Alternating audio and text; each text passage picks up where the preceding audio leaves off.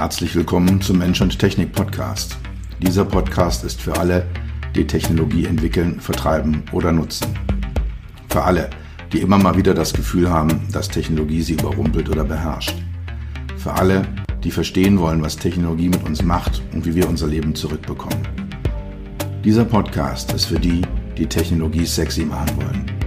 All die Produktentwickler, Designer, UX-UI-Profis, Produktmanager, CTOs, CEOs und für dich. Mein Name ist Dr. Peter Röska, für meine Freunde auch Dr. Peter. Ich bin dein Gastgeber und freue mich, dass du dabei bist. Knapp 8 Milliarden Menschen auf diesem Planeten wachen jeden Morgen auf, wenigstens die allermeisten davon stehen auf, handeln und denken den ganzen Tag lang und gehen abends wieder ins Bett. Und sie tun Dinge, die sie vorher noch nie getan haben, und sie denken Dinge, die sie vorher noch nie gedacht haben. Und damit ist die Welt abends nicht mehr die gleiche, wie sie morgens war. Die Änderungen sind oft inkrementell, sind vernachlässigbar klein, sind minimal. Im Normalfall, in den meisten Fällen. Aber sie addieren sich acht Milliarden Mal auf, jeden Tag. Und im Moment erfahren wir, dass Veränderungen auch schnell, deutlich, extrem und auch schmerzhaft sein können. Gib mir die Kraft, Dinge zu ändern, die ich ändern kann. Die Geduld, Dinge zu akzeptieren, die ich nicht ändern kann. Und die Weisheit, beides voneinander zu unterscheiden. Das hat irgendein wirklich kluger Kopf gesagt. Ich weiß nicht, wer es war, aber der Spruch gefällt mir wirklich gut, weil er sehr genau das widerspiegelt, was ich denke und was ich, was ich fühle. In diesem Podcast, in dieser Folge, in dieser Episode soll es um die Megatrends in der Technologieentwicklung gehen. Darum, was passiert, was sind die langläufigen Trends und wie geht es weiter? Wie ist die Zukunft? Was können wir da vorhersagen? Was können wir nicht vorhersagen? Und was wird da passieren? Was erwartet uns? Und was können wir selber tun? Ich glaube, und das diskutiere ich auch mit meinen äh, Klienten immer wieder, Zukunft ist machbar. Wir sind keine Opfer.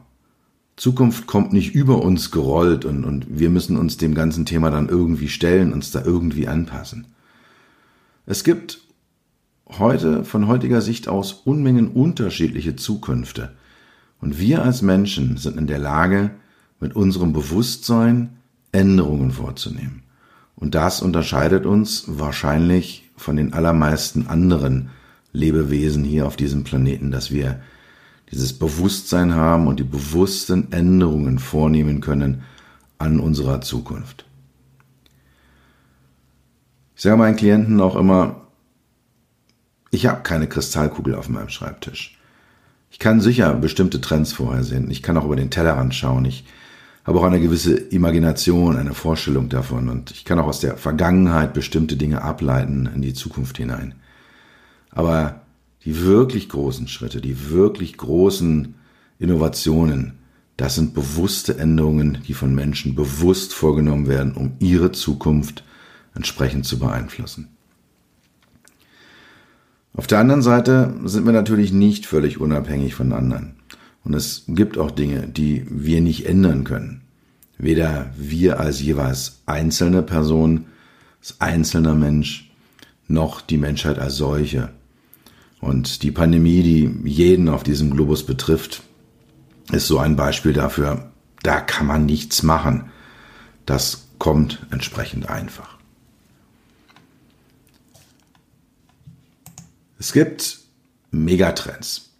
Und es gibt Trends, Megatrends sind Trends, die existieren, die sind da, die sind vorhanden, die laufen im Moment und sie haben eine hohe Relevanz und sie geben entsprechend eine Richtung vor. Und wenn man jetzt mal in einer der Internetsuchmaschinen Megatrends eingibt, dann bekommt man da Ergebnisse wie die 17 Megatrends äh, der Ernährungswissenschaften oder fünf Megatrends äh, der Telekommunikation oder 39 Megatrends ähm, für irgendwas anderes. Also da gibt es eine ganze Menge Sachen, die da kommen und wenn man die alle mal aufaddiert, äh, dann wird das extrem komplex und extrem vielfältig. Und selbst wenn man sich in den Bereich Technologie fokussiert, dort gibt es auch 20, 25 relevante Megatrends und in die Technologieentwicklung spielen soziale Megatrends mit rein, da spielen Business-Megatrends mit rein, da spielen auch persönliche, personale Megatrends mit rein. Es gibt äh, ein, ein äh, ja, Institut, was sich mit der Zukunft auseinandersetzt. Die haben das Ganze in so einer Art U-Bahn-Karte mal zusammengefasst. Ja, die identifizieren da auch knappe 30 Megatrends, äh, die alle auf irgendeine Art und Weise relevant sind für uns, die wir Technologie entwickeln und, und Technologie nutzen. Von daher habe ich jetzt mal den Versuch unternommen, das Ganze auf drei große Megatrends zusammenzufassen. Drei Megatrends, die Einfluss auf Technologieentwicklung haben, speziell auf die Entwicklung von HMIs, von Human-Machine Interfaces, von Mensch-Maschine-Schnittstellen. Also welches sind die Megatrends, die dort an dieser Schnittstelle eine ganz besondere äh, einen ganz besonderen Einfluss haben. Und dort auch wieder, wie üblich, äh, aus, aufgrund meiner, meiner persönlich, meines persönlichen Hintergrundes, meiner persönlichen Erfahrungen, äh, immer so ein bisschen den Fokus auch in Richtung Automotive HMIs, also Richtung Automobilindustrie, Richtung Mobilität. Fangen wir an. Megatrend 1. Digitalisierung und Konnektivität. Digitalisierung taucht als Megatrend immer wieder auf. Digitalisierung ist einer der fraglos wichtigsten und aus meiner Sicht damit auch eng verbunden Konnektivität. Die beiden sind, was Technologie angeht, absolut zentral. Daten sind heute allgegenwärtig. Ich habe sie in der Hosentasche auf meinem Smartphone, ich habe sie hier vor mir auf meinem Laptop. Ähm, es ist egal, wo wir sind, ob wir unser Auto einsteigen, es sind überall Daten, es ist Datenverarbeitung dort. Es ist eine entsprechende Hardware vorhanden, Computing-Plattform, Rechnerplattform. Es sind äh, die entsprechenden Datenspeicher dort, es ist äh, Software, es sind Betriebssysteme dort und es sind am Ende auch HMIs, die diese Daten sichtbar und nutzbar machen. Und diese Endgeräte, die wir haben, auch die sind allgegenwärtig. Es gibt eigentlich keine Situation mehr, kaum einen, einen Lebenskontext, in dem nicht irgendwo ein Computerchip beteiligt ist, in dem nicht irgendwo ein, ein, äh, ein Stück Software, ein Stück Betriebssystem beteiligt ist.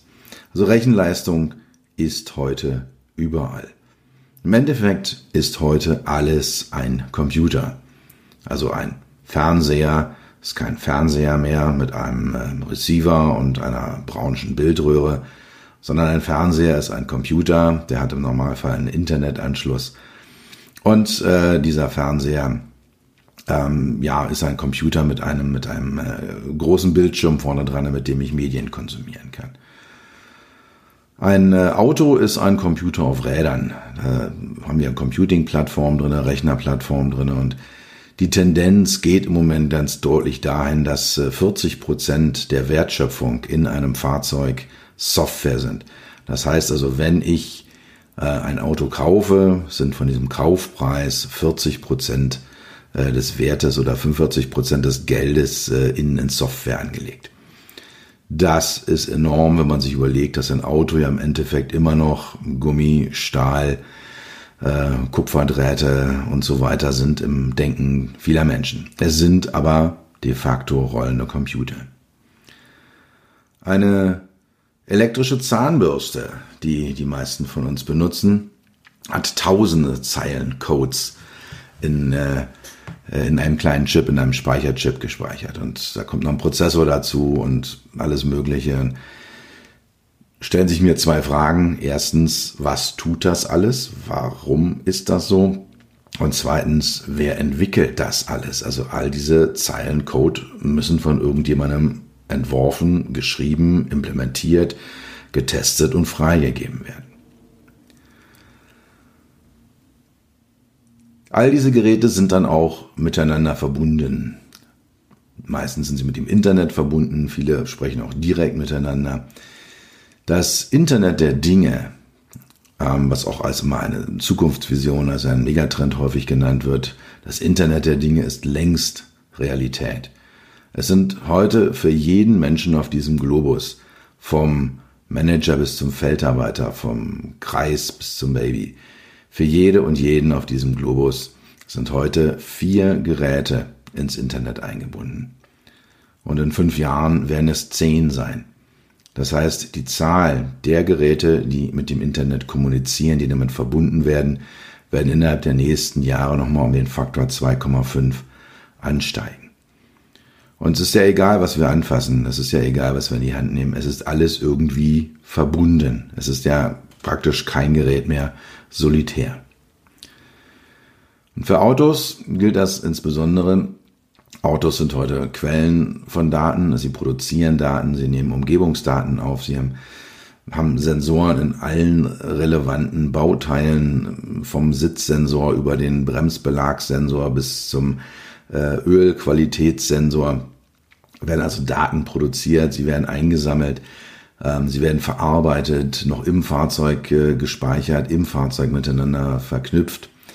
Und ähm, dann werden sie auch verteilt. Sie werden weitergereicht. Sie werden in erster Linie an den Fahrzeughersteller weitergereicht, dann an Service Provider. Ähm, und äh, am Ende ist ein Fahrzeug auch ein Konsument von Daten. Ein gutes Beispiel davon sind Verkehrsdaten. Das Fahrzeug fährt anhand der Radsensoren, Geschwindigkeit, Richtung, äh, GPS, Positionsbestimmung, weiß ich, wo ein Fahrzeug ist und in welche Richtung es fährt. Diese Daten werden dann übersandt an eine Zentrale, werden dort verarbeitet und als Verkehrsdaten zurück ins Auto geschickt und das Auto macht dann einen eventuell neuen Routenvorschlag und sagt, hey, fährst du nicht über die Autobahn 1, sondern fährst über die Autobahn 2, kommst du schneller zum Ziel. Also Autos sind heute auch definitiv Quellen, Verarbeiter, Verteiler und Konsumenten von Daten. Kommen wir zum zweiten Megatrend. Das ist der Megatrend Mobilität und Urbanisierung. Menschen sind immer mobil gewesen. Und wir als Menschen heute, wie ich hier sitze, wie du mir zuhörst, wir sind genetisch praktisch identisch mit Menschen, die vor 10.000 Jahren äh, durch die Savannen Afrikas gelaufen sind, äh, mit, den, mit den Steinzeitmenschen dort. Und diese Menschen mussten jeden Tag eine bestimmte Zeit, die Wissenschaftler sind sich da nicht ganz einig, ein bis zwei Stunden Minimum, mussten diese Menschen damals mobil sein nur um die Anzahl der Kalorien einzusammeln, also entweder als Beeren zu pflücken oder äh, als Tiere zu jagen, um jedenfalls die Nahrungsmenge zu besorgen, die sie brauchten, um zu überleben, um ihren Nachwuchs zu füttern und um ihre Gene im Genpool aufrechtzuerhalten. Diese Mobilität, die ist uns, ist tief in uns drinne und äh, die treibt uns an und die wird auch in absehbarer Zeit nicht aus unseren Körpern, aus unserem Bewusstsein, aus unserem Geist und vor allem nicht aus unserem Handeln verschwinden. Und wir versuchen über längere Zeit hinweg immer diese ein bis zwei Stunden pro Tag im Schnitt hinzubekommen. Eine kleine Anekdote aus, aus meinem, aus meinem äh, privaten Leben. Ich selber hatte eine Zeit, in der ich sehr, sehr viel gereist bin, sowohl mit äh, Flugzeugen als auch mit dem Auto, wo ich extrem viel unterwegs war. Und äh, ich hatte dann an Wochenenden, an, an Urlauben äh, immer das Bedürfnis, mich möglichst wenig zu bewegen. Gib mir irgendwo eine Liege an irgendeinem Strand, ich leg mich da rein und bewege mich da nicht mehr raus. Bei meiner Frau damals war das anders. Äh, die hatte einen Job, äh, wo sie sehr, sehr stark an ihren Schreibtisch gefesselt war. Für sie war jedes Wochenende Motorrad raus, wandern gehen, äh, im Urlaub auch viel unterwegs sein, viel tun und viel machen. Und wir hatten da beide das Bedürfnis, äh, jeweils im Jahresschnitt, äh, in längeren Schnitten auf diese ein bis zwei Stunden Mobilität zu kommen.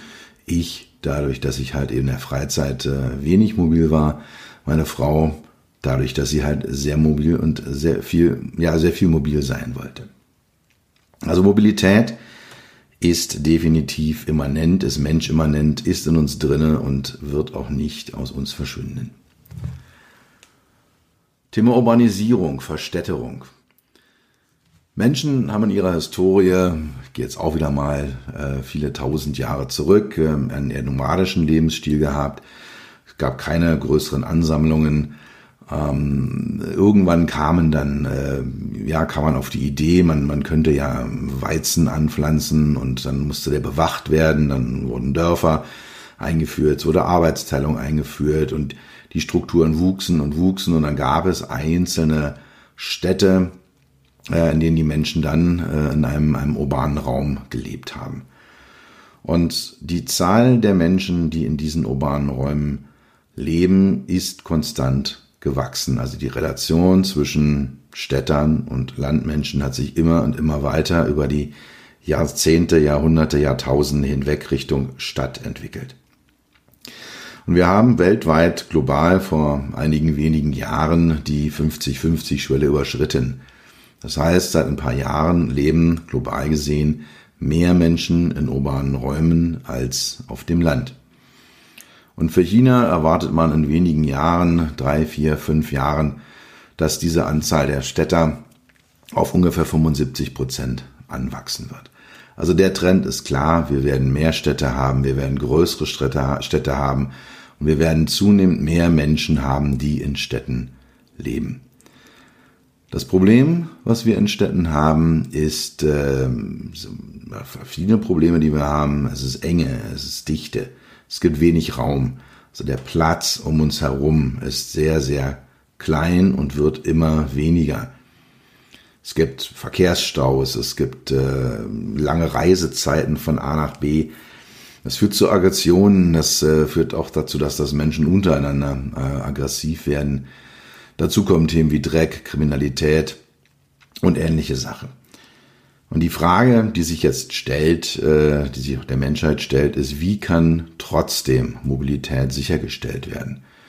Und wenn man sich ähm, Städte der Zukunft anschaut, wenn man sich Visionen anschaut, wie sehen Städte in Zukunft aus, dann sind die alle immer verblüffend sauber, dann sind die immer alle verblüffend gut organisiert, dann sind die immer alle verblüffend geräumig. Das ist ein Thema, an das ich so nicht glaube. Ich denke eher, dass wir hohe Enge, haben werden, sehr, sehr dichte Lebensformen mit geringem Raum. Und äh, das wird dann halt eben auch negative äh, äh, Konsequenzen haben. Die Automobilindustrie wird äh, als entscheidender Bestandteil der Mobilität und auch als, als Problem im Bereich der Urbanisierung wird seit äh, vielen Jahren von dem sogenannten Case-Mantra angetrieben. Also Case, C-A-S-E ähm, ist von Mercedes so eingeführt worden. BMW sagt Aces, das sind die gleichen Buchstaben mit der gleichen äh, Bedeutung äh, in, in einer etwas anderen Reihenfolge. Aber das sind die vier Trends in der Automobilindustrie, die vier Megatrends, die dort das Denken und Handeln bestimmen. Und ich werde sicher in einer der nächsten Episoden da mal intensiver drauf eingehen, das mal genauer hinterleuchten. Ganz kurzer Abriss. C steht für Connected. Das hatten wir schon diskutiert. Fahrzeuge sind rollende Computer. Fahrzeuge sind äh, Bestandteile des, des Internet of Things, das Internet der Dinge. Das ist ein völlig zweifelsfreier Fakt. Ähm, da geht es jetzt um solche Themen wie Use Cases. Was machen wir denn eigentlich mit den Daten? Wie können wir Mehrwert daraus generieren? Was können wir denn jetzt wirklich machen, um das Leben von Menschen zu verbessern? A steht für Autonomous or Automated, also automatisiert. Es gibt im Moment eine ganz starke Tendenz dazu, autonomes Fahren einzuführen. Vor wenigen Jahren waren vollautonome Fahrzeuge, also ich steige ein, drücke auf den Knopf oder teile mich sonst wie mit und äh, dann fährt mich das Auto von A nach B, egal wo A und egal wo B ist und egal was dazwischen, zwischen A und B passiert, fährt mich dieses Fahrzeug ohne jeden äußeren Eingriff. Das wird in absehbarer Zeit so nicht passieren. Man hat äh, den gesamten Bereich der Technologie, auch der Sicherheit deutlich unterschätzt. Also die ersten 90 Prozent, die ersten 95 Prozent, auch gern die ersten 99 Prozent lassen sich vergleichsweise einfach realisieren. Es bleiben aber in diesem Bereich immer jede Menge Edge Cases, die auch abgefangen werden müssen und bei denen dann doch wieder ein Fahrereingriff erforderlich ist. Und dann sind wir dort, wo wir, ja, ich sag mal, auf sicherem Grund stehen, was die Automatisierung des Fahrens angeht. Äh, wir werden Fahrerassistenzsysteme haben, wir werden Fahrzeuge haben, die bestimmte Einzelmanöver entsprechend ausführen können. Alles, was darüber hinausgeht, ist im Moment äh, eher hinterm Horizont verschwunden. Wird auch dadurch deutlich, dass äh, viele Autohersteller und viele Zulieferer ihre Programme im Bereich autonomes Fahren, automatisiertes Fahren deutlich zurückgefahren oder auch sogar eingestellt haben. Das S steht für Shared, also für geteilt, geteilte Mobilität. Da versteht man solche Dinge drunter wie Carsharing, Ride-Hailing, äh, also das Teilen von, von äh, Fahrten miteinander. Gibt es die diversen Varianten, äh, die man da andenken kann. Da hätte ich auch noch vor einem Jahr gesagt, äh, ja, auf jeden Fall, das wird kommen. Es geht auch aufgrund der Urbanisierung gar nicht anders für jeden jetzt da einen äh, Parkplatz vorzuhalten äh, und damit man da ein Auto draufstellt in einer Innenstadt, was 95 Prozent seiner Lebenszeit eh nur rumsteht, ist per se ja schon, schon abstrus und äh, in der Zukunft eigentlich nicht mehr vorstellbar. Die Corona-Pandemie hat äh, da das Denken und Handeln sicher etwas geändert. Wir werden äh, oder wir haben oder wir erzeugen im Moment gerade wir werden eine dauerhafte Änderung des äh, Mindsets, der Wahrnehmung, äh, äh, was, was Oberflächenverschmutzung, Oberflächenkontaminierung angeht, erfahren.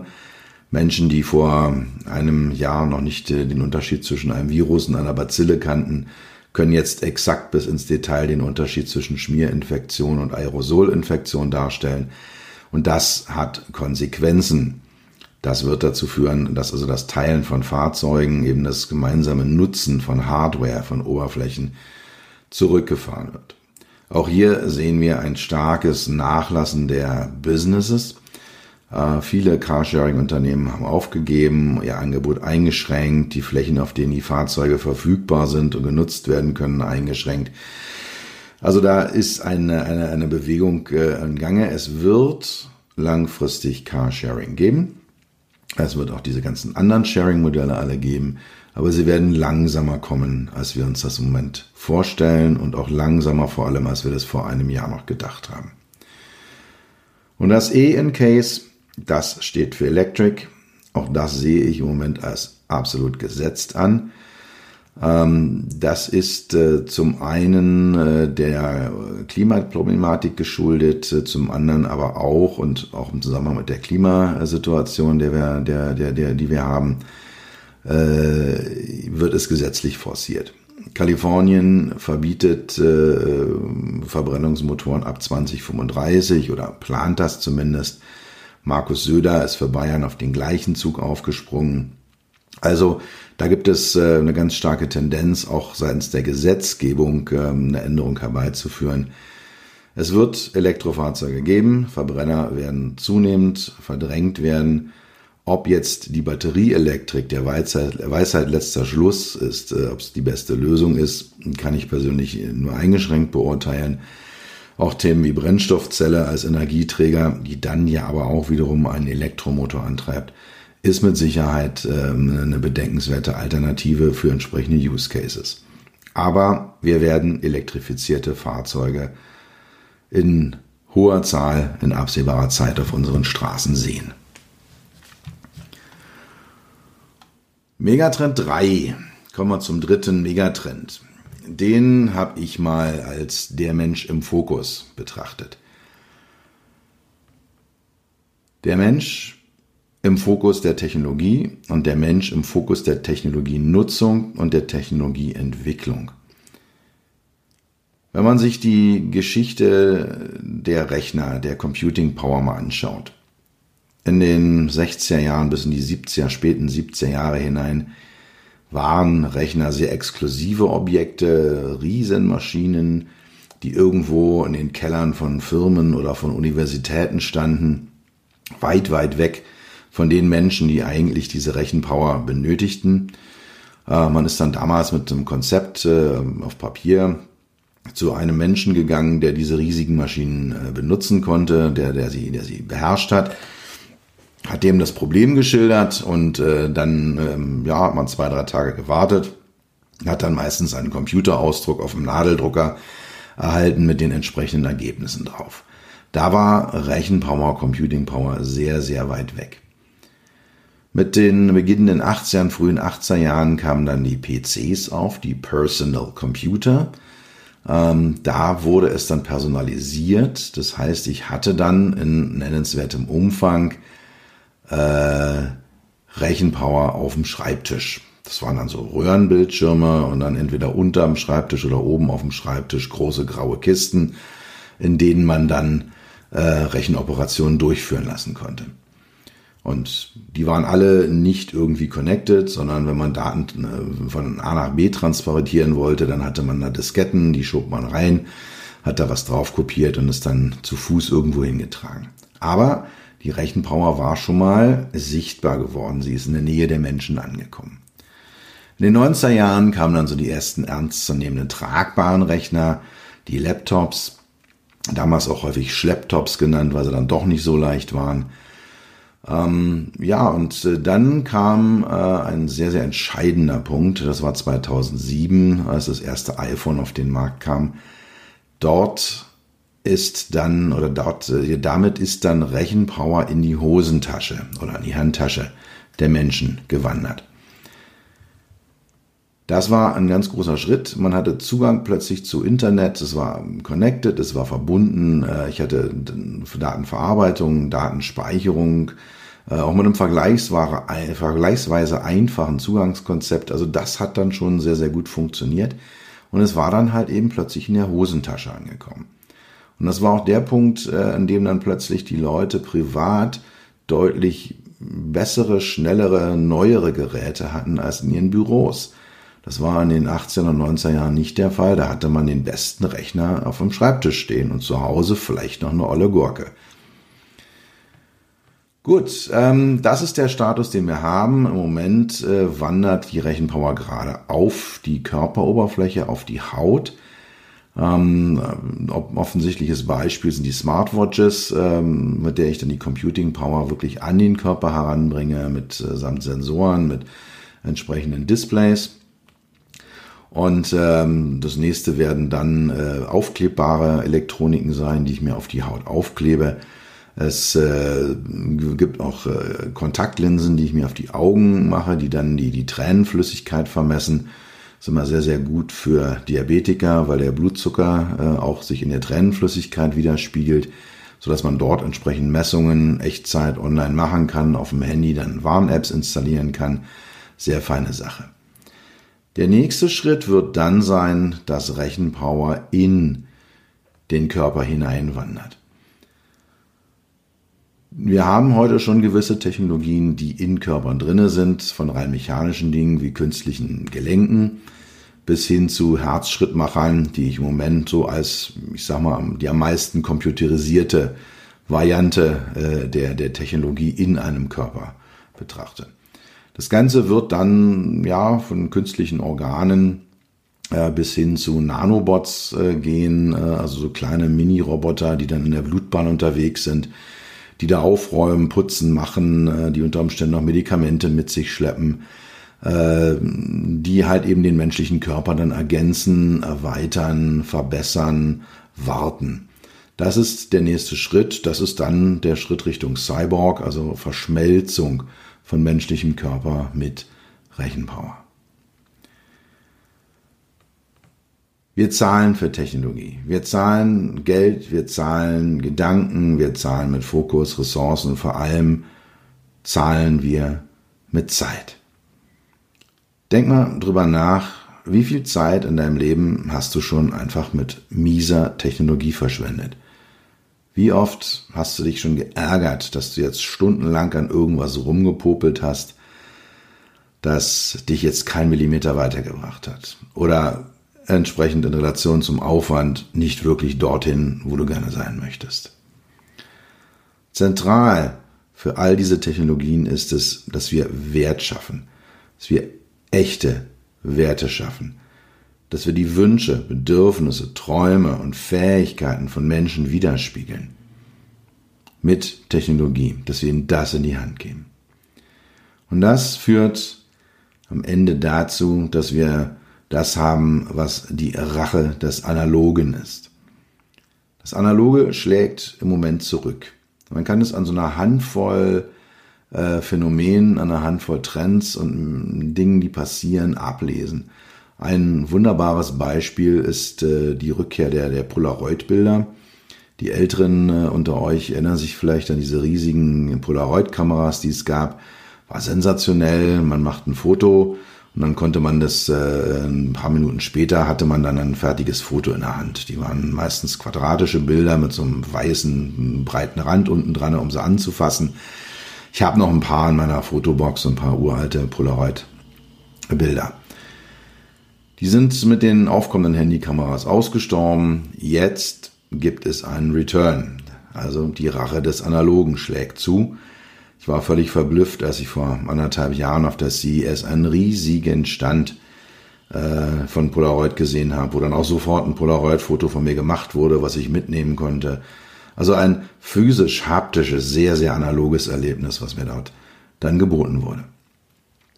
Ein anderes Beispiel, im Jahr 2019 sind in den USA das erste Mal mehr Vinylplatten als CDs verkauft worden. Also das erste Mal seit Mitte, Ende der 80er Jahre.